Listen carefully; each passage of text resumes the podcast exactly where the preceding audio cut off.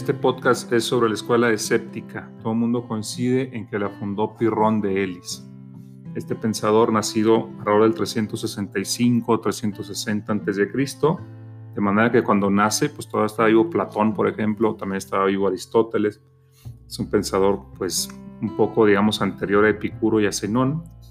Este pensador Pirrón, eh, que sabemos un dato interesante que estuvo en la India, pues funda, como digo, esta escuela escéptica. En griego, es escéptico significa como el que investiga, el que, indaga, el que indaga ¿no? El que hace una, una, pues una investigación sobre la verdad y más o menos coincide con, con el sentido de la escuela, ¿no? El escepticismo, aunque después se va a entender como la duda y también tiene que ver con eso, pues en principio es más bien el que investiga, ¿no? Eh, Pirrón no escribió, al parecer. En eso se parece a la figura de Sócrates. No tenemos textos de Pirrón, o no nos llegaron los textos de Pirrón. Eh, el primero que escribió las doctrinas fue su discípulo Timón de Fliunte. De entrada aquí podemos ver en Pirrón ya un pensador que pues no tuvo en Atenas, digamos, su escenario. Él parece que enseñó en su propia ciudad, en Elis o en Élide. Y bueno, ¿qué podemos decir de él? Retomo esto de la India, ¿no? Al parecer todos coinciden o sea, no hay duda. Los testimonios así lo dicen, lo dice, lo Diógenes Laercio, lo dicen varias fuentes, ¿no? los, especialistas actuales coinciden también en que su filosofía está influida eh, por la filosofía de la India. ¿no? Eh, parece, eh, no parece, acompañó a Alejandro Magno a la expedición a la India por ahí del 324, 323 a.C. Sabemos que Alejandro pues, ya fue su última campaña, lo más lejos que llegó la India y todas las fuentes, reitero, nos dicen que tuvo contacto ahí con los llamados hipnosofistas. Ya hemos hablado un poco de los hipnosofistas, así le decían los griegos pues a los brahmanes, a los santos hindúes, por llamarles de alguna forma, también llamados fakires en alguna, en alguna corriente, ¿no? en, alguna, en algunas, algunas veces se les llama fakires, son los brahmanes, los, los seguidores pues de la religión hindú, que se despojan de pertenencias, que, practican el ayuno, que practican el sacrificio físico y que parecen pues gente muy, muy dura, muy, rígida, muy rigurosa, quiero decir, en su, en su régimen de vida, eh, que se vuelven como resistentes ante el dolor, que pueden estar mucho tiempo meditando. Esta imagen pues del, del pues, sacerdote, es difícil luego referirse a ellos, pues tenemos que referir con conceptos occidentales, ¿no? Pero son, son estos, estos personajes, pues, que, de la religión hindú, que los vemos con un manto a veces anaranjado, con la barba crecida, ¿no? Con, con pues, podemos decir que sucios de repente, descalzos por lo regular, también suelen tener un discípulo y están como muy delgados, repito. Y bueno, este tipo de personajes parece que Pirrón se encontró con, algunos de ellos y le sorprendió mucho el modo de vida que tenía. En particular, parece que le, ha sorprendido a Pirrón la vida de Calano. Calano fue un, un gimnosofista brahman que conoció el ejército macedonio, que, vivía allá en la India cuando Alejandro Magno estuvo ahí, y que al parecer se arrojó a una pira, es decir, a, una, pues un conjunto de, leños ardiendo, una, a una, hoguera, se arrojó y sin ningún, sin ningún problema, como si no sintiera dolor, como si no sintiera miedo, como inmutable, Calano, ¿no? este, este personaje que conocemos, que, que, tuvo contacto con Alejandro Magno con el ejército macedonio y por tanto con Pirrón. Ese, ese Calano y esa vida de los brahmanes hindúes tuvo una gran influencia en Pirrón. Yo podría decir algo del hinduismo que me parece que podría estar presente aquí. Yo del hinduismo pues sé algunas cosas eh, que he estudiado directamente, pero también a través de filósofos occidentales, por ejemplo, a través de Schopenhauer conozco algunas cosas. Sé que, sé que para el, hinduismo, pues eh, igual coincide esto el velo de Maya. El velo de Maya es pues, la apariencia que tenemos sensible ¿no? de la multiplicidad, pero detrás del velo de Maya está un solo principio que es el Brahman. ¿No? O sea, en apariencia el hinduismo es politeísta, pero detrás de ese politeísmo, de esa apariencia de lo múltiple, está el Brahman, que es un océano sin límites de lo divino, así lo suelen definir, ¿no? pues realmente todo es apariencia, ¿no? Todo el fenómeno particular, lo que tenemos ante los ojos, es aparente, ¿no? Y detrás pues hay una sola realidad, Que, no tiene diferencias internas, que no tiene pluralidad, Es el Brahman, eh, un principio único. Realmente el politeísmo hindú vendrá a ser un monismo, ¿no? El del Brahman, así le, así le llaman. Esta, esta doctrina del Brahman y de la apariencia de lo múltiple, pues Schopenhauer le llama el velo de Maya a eso múltiple, y detrás de ese velo de Maya está la voluntad. Él le llama a eso que le llaman Brahman los hindúes, Schopenhauer le dice la voluntad, ¿no? Bueno, pues e, estas doctrinas yo no sé si Pirrón las conocía, pero cuando yo leía sobre Pirrón, cuando yo estudiaba sobre Pirrón, siempre me, dio la sensación de que algo así estaba como detrás de su pensamiento, ¿no? Porque una consecuencia que, extrae Pirrón de todo esto es de que todo es apariencia. ¿no?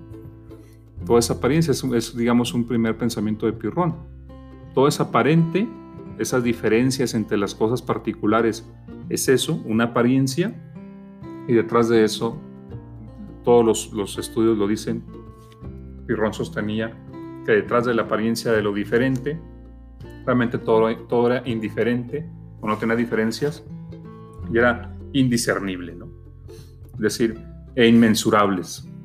Ya las diferencias de color, de sabor, de olor, de textura, todas las diferencias que captamos con los sentidos en las cosas, depende más de nuestros sentidos que de las cosas. Son apariencias.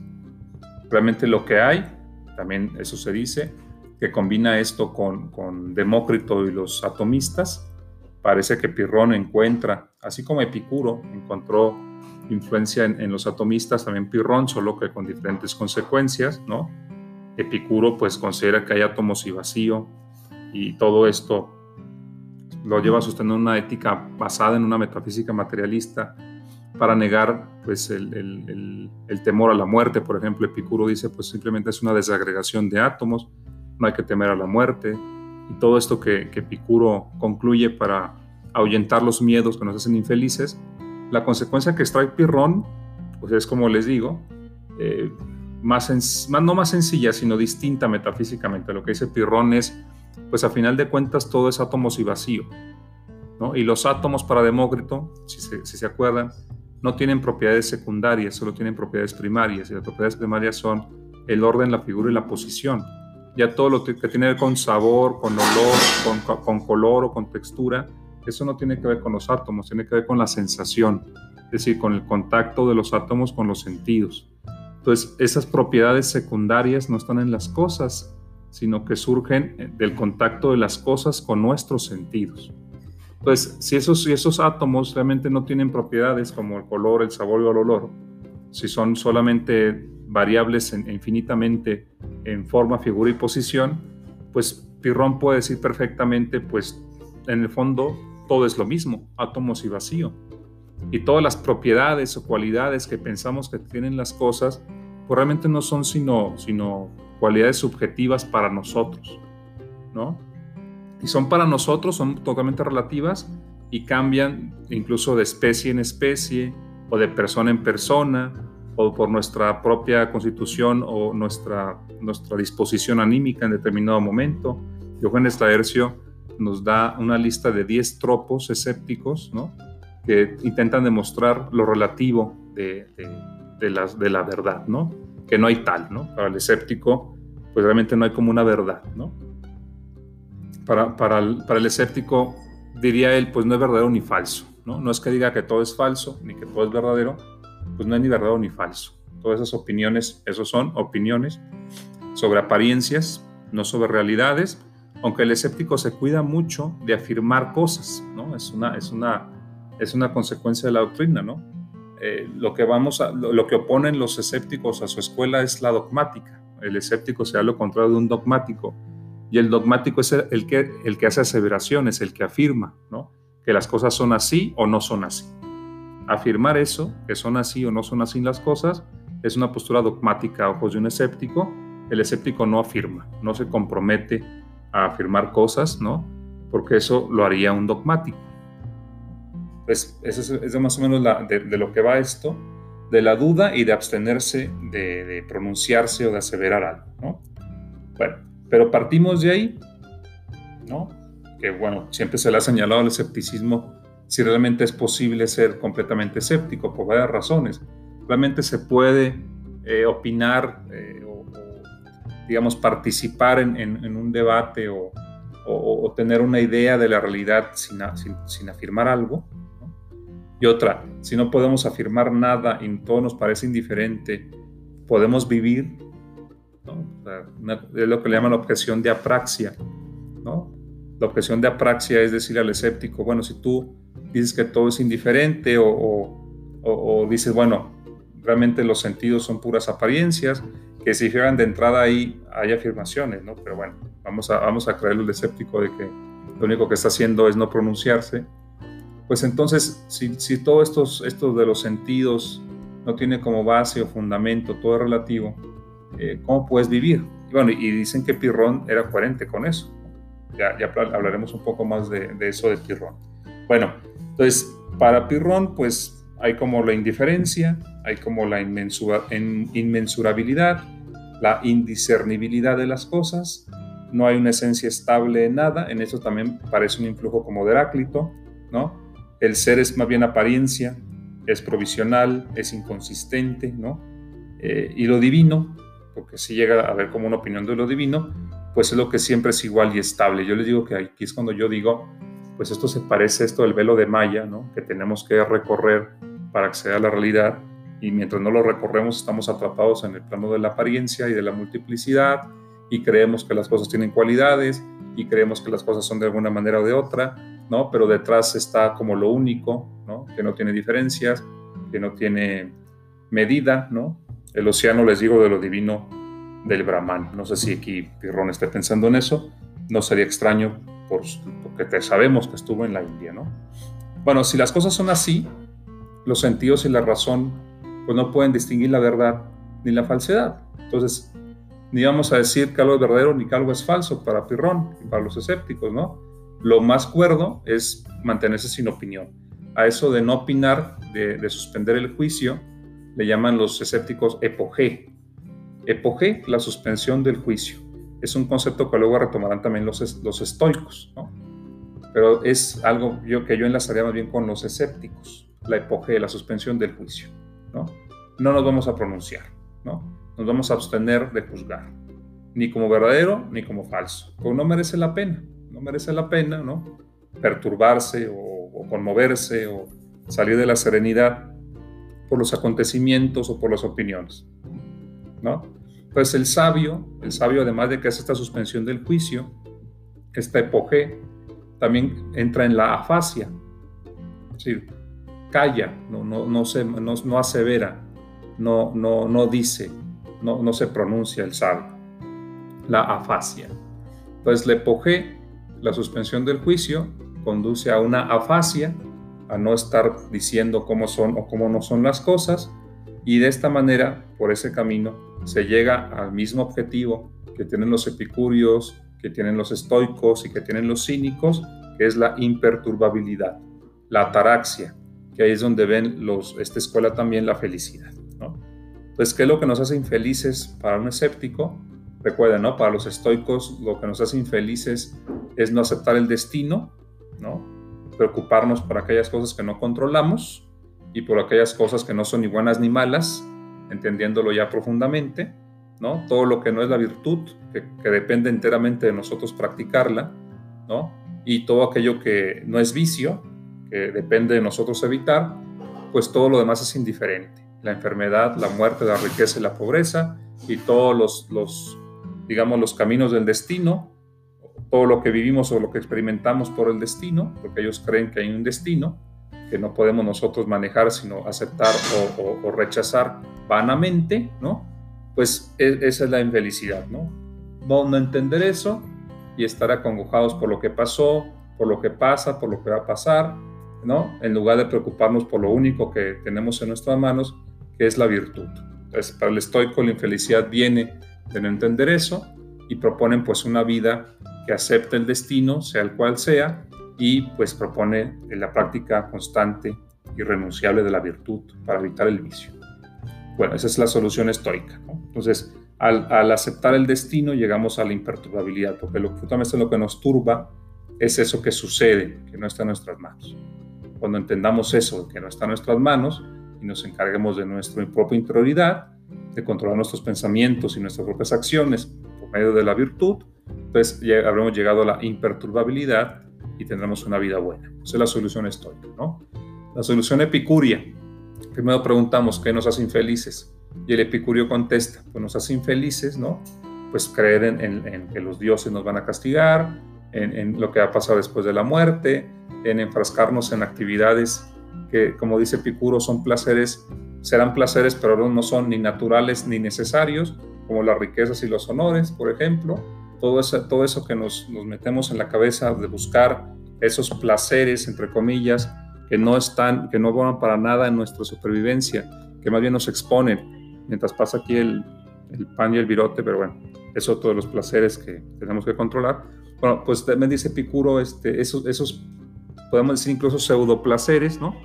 Que nos distraen de, de la vida buena, pues los tenemos que evitar y encargarnos de los bienes naturales y necesarios, que son todos los que nos procuran la vida y la salud en el plano físico, y sobre todo evitar el sufrimiento, anular, evitar, este, cortar las fuentes del sufrimiento, que son el miedo a los dioses, el miedo a la muerte, el afán de riquezas, el afán de honores, porque eso nos, nos distrae, nos perturba, nos genera enemigos, nos genera preocupaciones, nos, nos mete en, en, problemas que nos rebasan. Entonces, todo, esa, todo ese desbarrancarse en el barullo de lo público, ¿no? Y el no entender el dolor físico, tenerle miedo al dolor físico, sin entender que o es, si es leve es soportable y si no, seguramente será pasajero y si no, es mortal y la muerte no es un mal. Entonces esa claridad frente al dolor, ¿no? Esa, esa, esa serenidad se alcanza en el sabio epicurio en una comunidad pequeña, donde todo mundo confía en todo mundo, apartada del, bullicio de la falsa sociedad. Entonces el epicurio puede anular las fuentes del dolor y así entienden el placer ellos, como ausencia de dolor. De dolor sobre todo, pues el dolor espiritual, el sufrimiento, ¿no?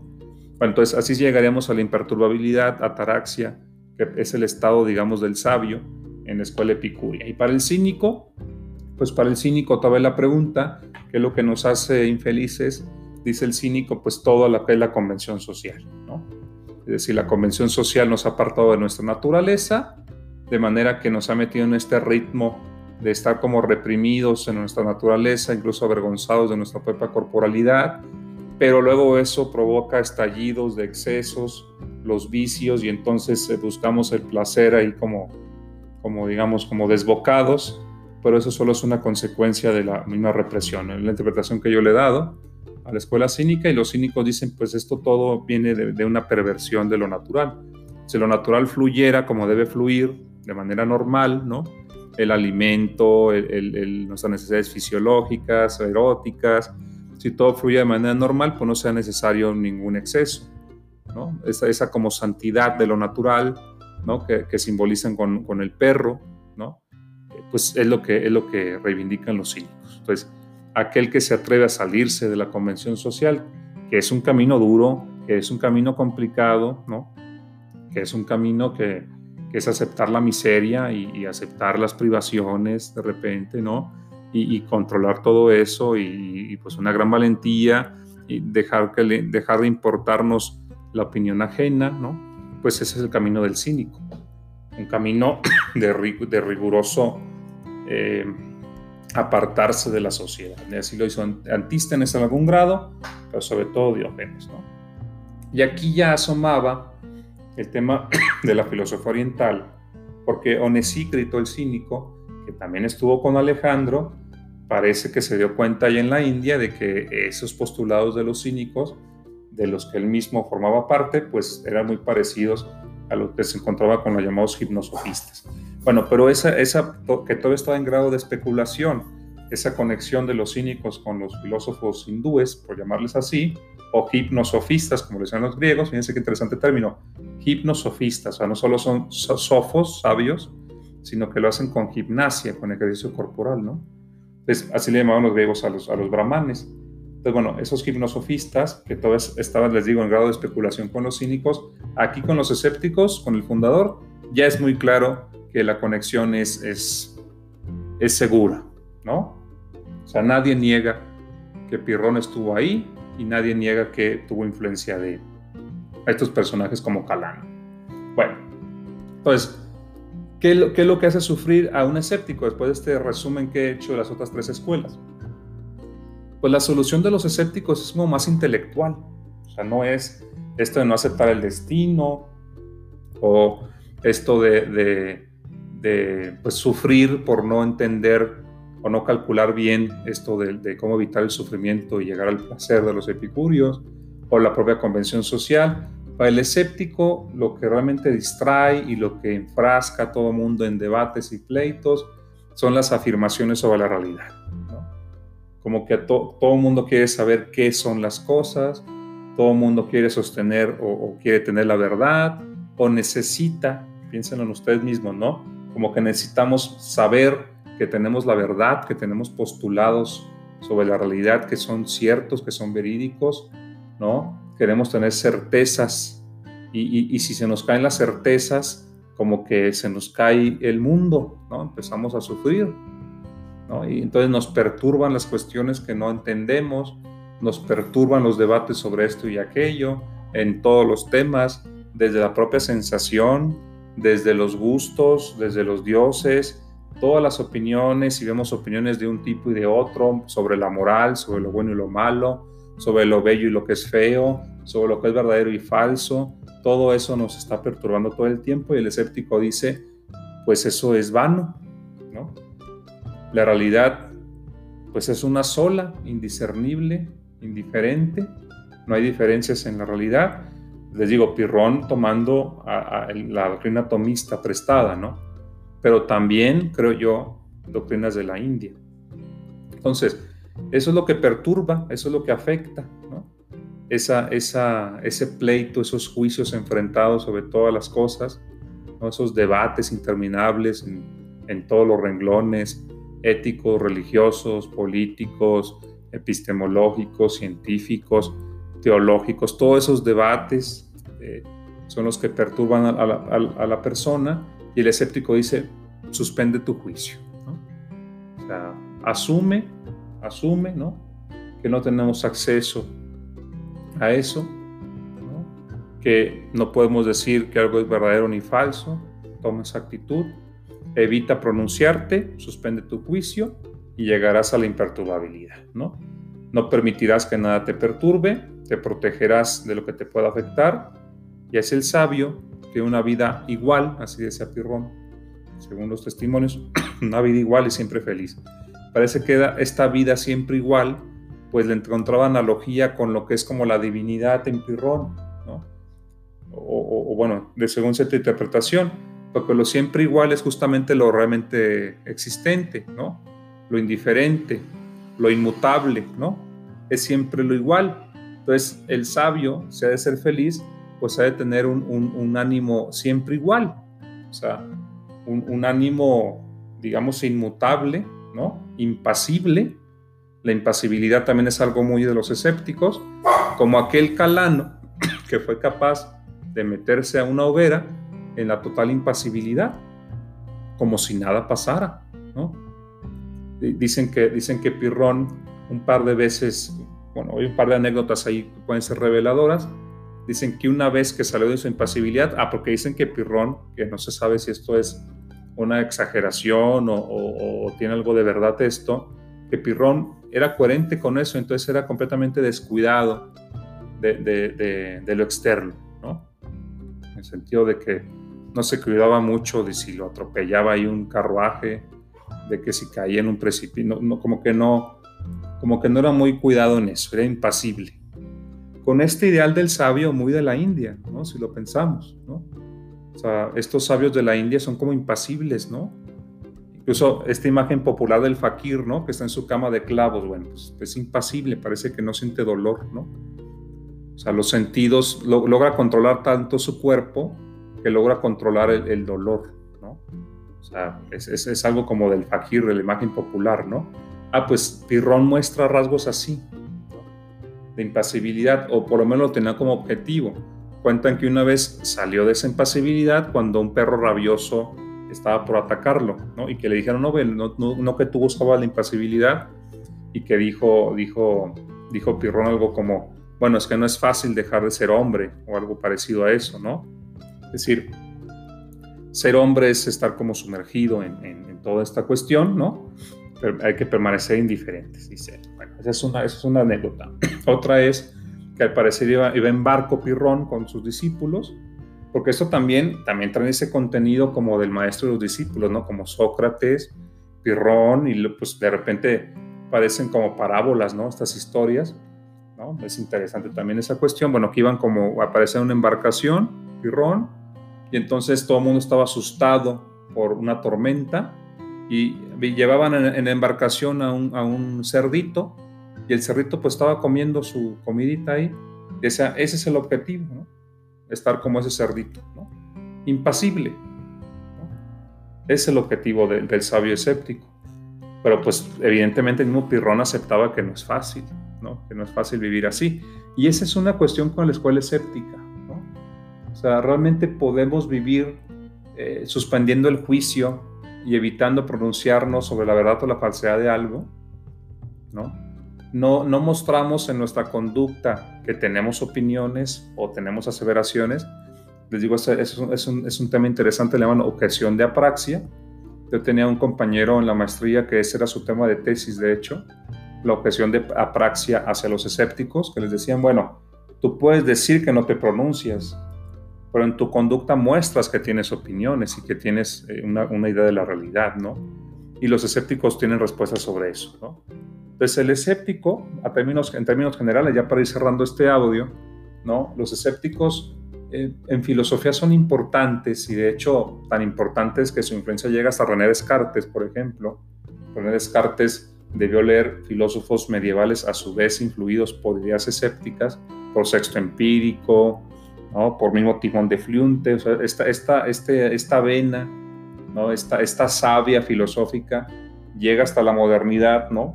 y tienen sobre todo la influencia de la duda, es decir, el, escéptico eh, pide suspender el juicio como lo hace, lo hace, el propio Descartes. Si ustedes leen las meditaciones metafísicas de Descartes, ¿no? que también se ve un poco de eso en el discurso del método, pues Descartes dice, voy a dudar de todo por un momento. ¿no?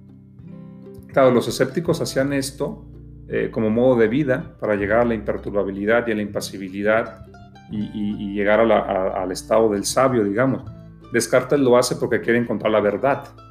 En eso hay una gran diferencia de Descartes con los escépticos antiguos, ¿no? Descartes dice, voy a suspender el juicio, voy a poner en duda todo para encontrar qué es lo indudable y desde ahí construir el edificio de la verdad. Esa es la duda metódica de Descartes. Bueno, los escépticos no van por ahí, los escépticos es poner todo en duda, poner suspensión del juicio, no para llegar a ninguna verdad, sino para retirarse de esos debates y llegar a la imperturbabilidad. O sea, es diferente, el camino escéptico es hacia, hacia el comportamiento y la, y la, vida feliz. Para Descartes es el conocimiento y en eso pues rompería, cuando el escepticismo se convertiría, se convertiría ojos de un escéptico en un dogmático. Pero el hecho de esa suspensión del juicio, de esa especie de epoge que hace Descartes, se puede rastrear una influencia escéptica. Bueno, en el segundo audio voy a hablar un poco más a detalle de la vida de Pirrón y de los 10 tropos que destaca Diógenes Laercio, ¿no? de los 10, digamos, caminos por los que un escéptico pone en duda muchas cosas. Repito, no es que, no es que los escépticos digan todo es falso y tampoco dicen todo es verdadero. Dicen, pues, no nos vamos a pronunciar ni sobre la verdad ni sobre la falsedad de las cosas. ¿no? Es una postura de este tipo, ni siquiera se pronuncian y, insisto, esto tiene fines éticos los mismos fines de las otras escuelas. Bueno, espero que esto haya servido como introducción a la escuela escéptica y nos vemos en otro audio. Bueno, nos escuchamos en otro.